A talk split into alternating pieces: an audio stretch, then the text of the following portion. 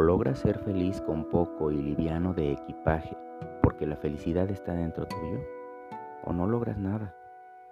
Inventamos una montaña de consumo superfluo y hay que tirar y vivir comprando y tirando. Y lo que estamos gastando es tiempo de vida.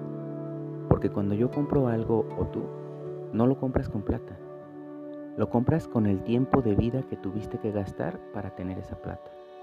Pero con una gran diferencia. La única cosa que no se puede comprar.